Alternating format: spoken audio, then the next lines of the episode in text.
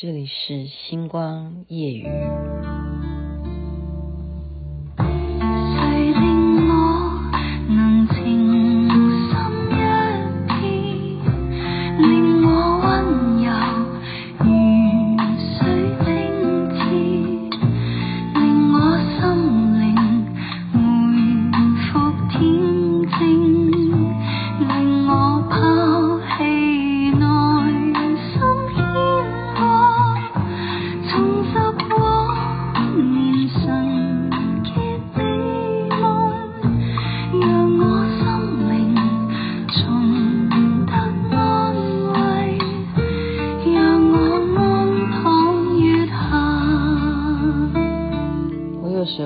暂停了。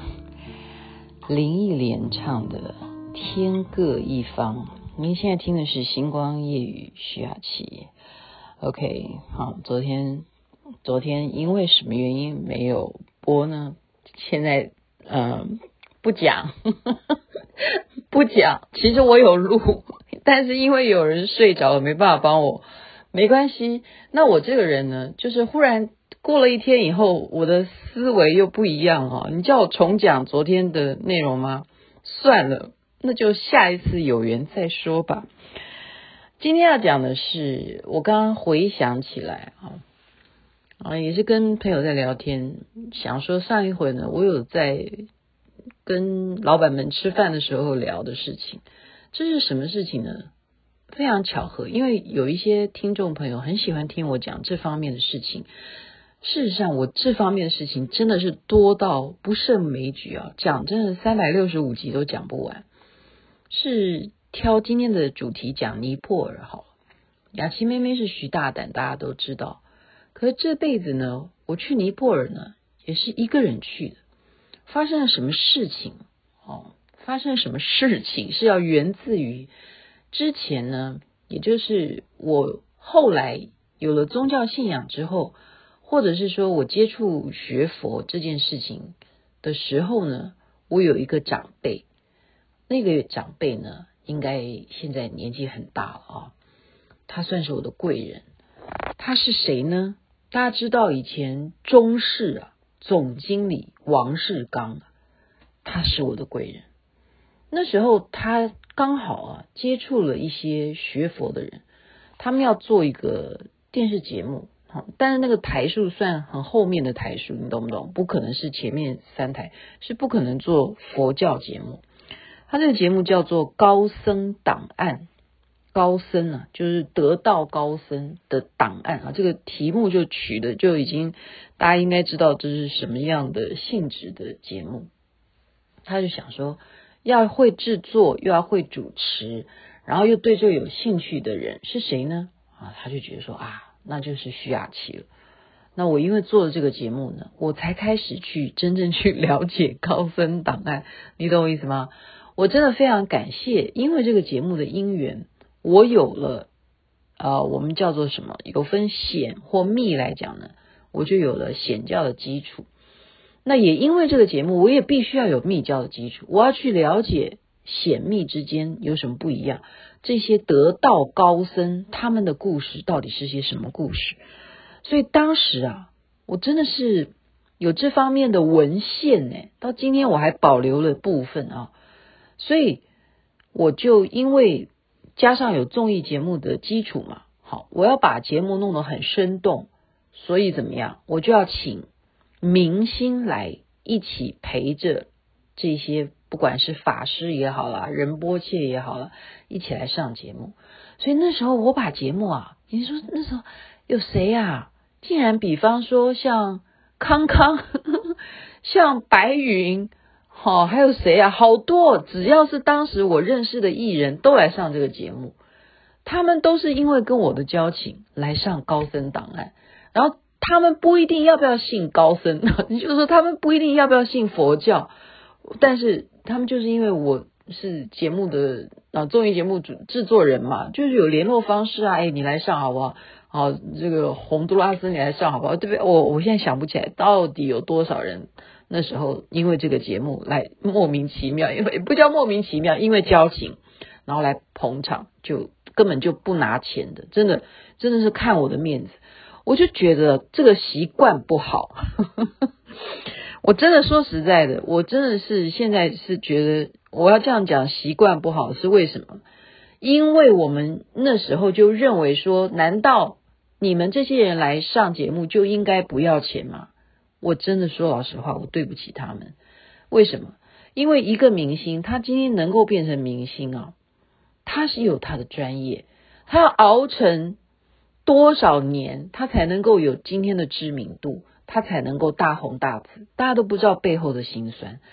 那么他来上你的宗教性的节目，为什么不要钱？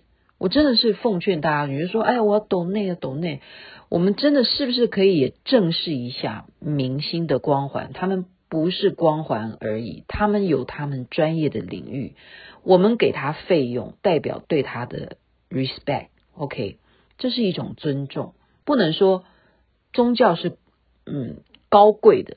那么你来做这件事情，这样子你就可以得到什么什么的加持，或者什么你就是义工或什么的，我觉得不应该。所以我我在此真的是现在反过头来，我是不是替谁讲话？我是觉得，因为你们好像觉得这是应该的，然后你们忽略了那个专业，那就是非常非常不好的习惯。我稍微奇怪，我要讲尼泊尔怎么会讲到这件事情？好啦，就是因为。这样子的一个因缘呢，李志熙、李志奇他们双胞胎兄弟，他们信仰了啊仁波切，叫做葛巴多杰仁波切，上了我的好几次节目。好，他们就是因为他们也喜欢啊，喜欢跟我的这样子的聊天。这个葛巴多杰仁波切，因为上了高僧档案有一两次了，就是我也非常。啊，李志熙、李志奇，我都跟他们很熟嘛，我们都是演艺圈的哈。那么就认识啦，就有两次，起码有两次来上节目，就这样子啊，认识他的师父，他是信奉藏传佛教的格巴多杰仁波切。好，有有这样的因缘啊，认识他。那这一回呢，那时候我大概几岁啊？我想应该有没有三十岁啊？应该已经快三十岁了吧。一个人哦，我都是我跟大家讲过了，我这个人出去旅行都是一个人就可以去哪里哦，完全不认识旅行团。但是这回还更特别的是，啊、一个人要转机，因为没有直飞嘛，然后到了啊、香港吧还是哪里，我现在想不起来了。我一个人去香港，然后想办法转机啊什么。其实一个女生其实是说实在的。呃，在那个年代，你现在讲说，啊，一个人这样子很 OK 啊，背包客什么这样旅行。可是，在我们那个年代哦，大家搞清楚哦，我现在几岁哈？我是一九六七年出生的，我现在几岁？在我那个年代，这样女生这样子其实是有点危险性。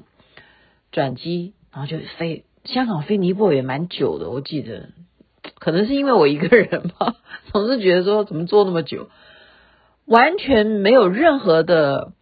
嗯，怎么讲？就是说，我不去设想说那是什么样的陌生环境，我就是一个追随。我觉得尼泊尔就是一个，在我的感觉，呃，内心里头认定它可能就是香巴拉吧，就是反正它就是很多很多佛像啊什么这样子的一个地方，也许吧，哈，不知道，什么都不知道，就一到了那个机场，哇哦，果然是比较属于落后的啊，是属于真的是落后的。就在过关之后呢，我简简单单啊，我带了一个摄影机，竟然一下了这个楼梯啊，要等着看是谁来接我啊。现在听节目的，如果张瑞敏，你如果还在现场的话，你就出来作证哈，他都还没有出现哈。我下了楼梯呢，竟然看到了一个人，他是一个喇嘛，对啊，应该就反正就是出家人啊，他们都穿着。嗯，那样子的，呃，藏红色这样子的那个颜色的出家人的袈裟的衣服嘛，他就说：“哎呀，你怎么会在这里？”然后我就瞪着他，我说：“你，你，你，你，你，你，你，你，你，你，你，我就叫你，你好面熟哈。”后来才恍然大悟，他是谁呀？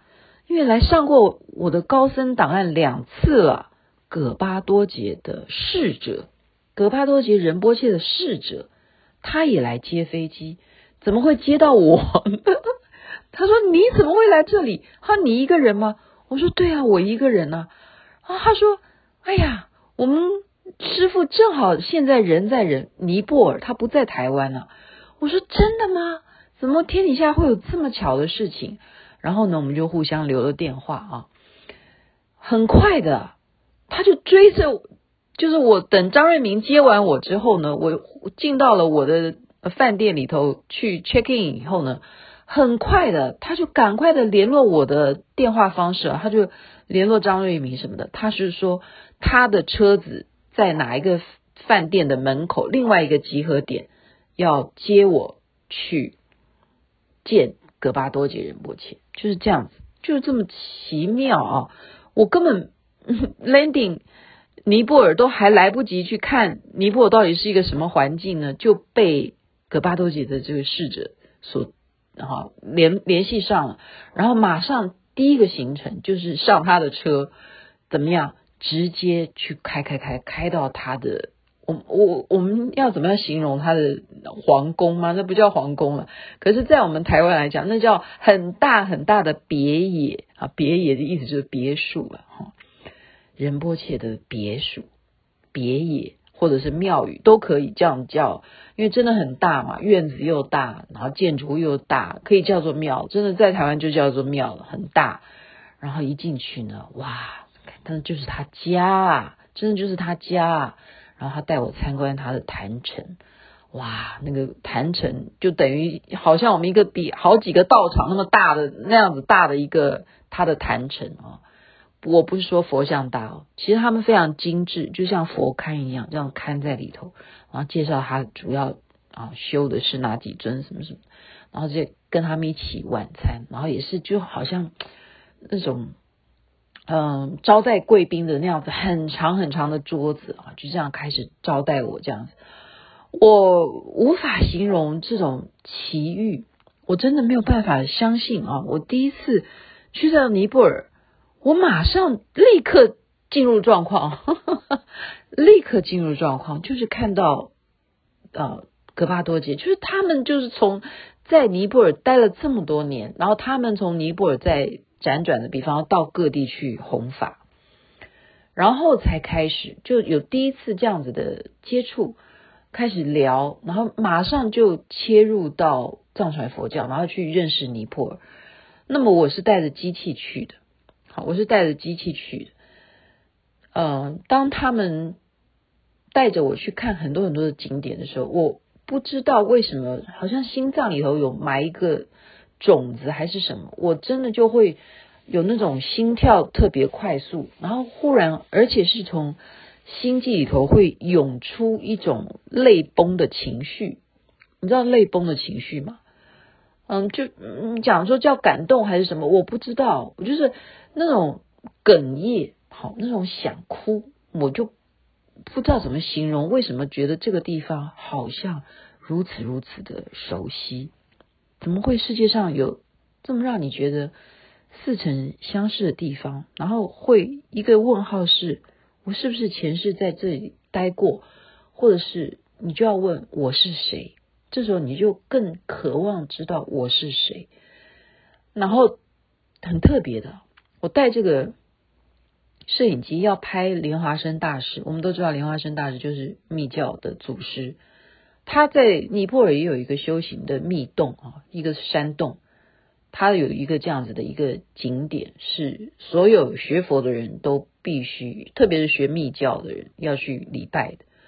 我的机器在那边，竟然就是没有办法使用，它就是宕机。我带一个摄影机 camera，真的是小型的，那时候 Sony 最流行的那一款的去拍，我拍其他都 OK，我拍莲花生大师的就是不行，就是宕机。就是不能拍，好奇怪啊！转到别的方向就好，就可以 recall，到他就不行，就代表莲师不让我拍。他的尊贵怎么可以让你这么轻蔑的这样子拍呢？你什么功课都没有做，你怎么就可以拍呢？祖师果然是祖师啊！我到今天还是非常敬畏的，必须要这样讲。真的，有些就是属于。你不可以拍的就是秘密，否则为什么要教密教呢？他只重口传呢，密教其实真的真的是口传，而且你没有上师，你就是道法。我们视如道法，偷窃。像我这样拍就叫盗，偷盗，我就是犯戒了。我现在是随口这样提一提啊，但是事实上真的是，它摆明了事实如此。你就是奇怪，机器就是不灵了啊，不灵了。再讲更奇的是什么？是回到台湾，我把这些 tape 啊，这些 tape 就是我用当时没有 digital 的，是 tape 的，是类比的嘛。那些 tape 呢，然后全部都看过一遍，然后走过一遍，都把它拷成好我的录影带了。结果这些 tape 竟然到今天都找不到，忽然的消失，不知道进到了百慕达三角洲吗？我没去。很神奇的，就在当时我剪接的地方就消失，到今天我再也找不到我在尼泊尔所拍到的这些 tape，没有任何的迹象可以再去追溯我当时的画面，只剩下如今可以看的只有什么？只有照片而已了。可是照片当时你要知道，照片我没有什么拍诶，很可怜诶，我当时因为拿着机器嘛。我的重点是在什么？是在录录影啊，是在录我所拍的东西啊，所以我怎么会有努力的拍照呢？我的照片就是跟哦这个这头牛拍张照吧，或者是我在哦白塔前面拍张照吧，就只有这样子而已。可那个并不能代表我所有的记录，所以这是不是也是另外一种告诫？你不可以得到这里的记录。你要来的话，下次再来。可是下一回呢？所以那时候尼泊尔的大地震，你知道我心都碎了。有多少的庙宇都这样震坏了，我再也看不到。所以人生就是如梦啊！你要怎么说呢？你要如何的去挽回呢？过了就是过了，你只有乐观的向前看。所以我今天鼓励大家一个哲学，就算我前天讲了一个，哎呀，脑波可以测出你的人格什么的，但是那是那时候的脑波状态。你要知道，我们的脑还是随时的在因你的鼓励而生产，而长大，而长出幸福感。所以幸福就掌握在我们自己的当下。OK，这就是我今天要给大家正能量的一个思想哲学。祝福大家身体健康，万事如意。这边该睡觉了，晚安。早就睡了吧？那边早安，太阳早就出来了。祝你们一切美好。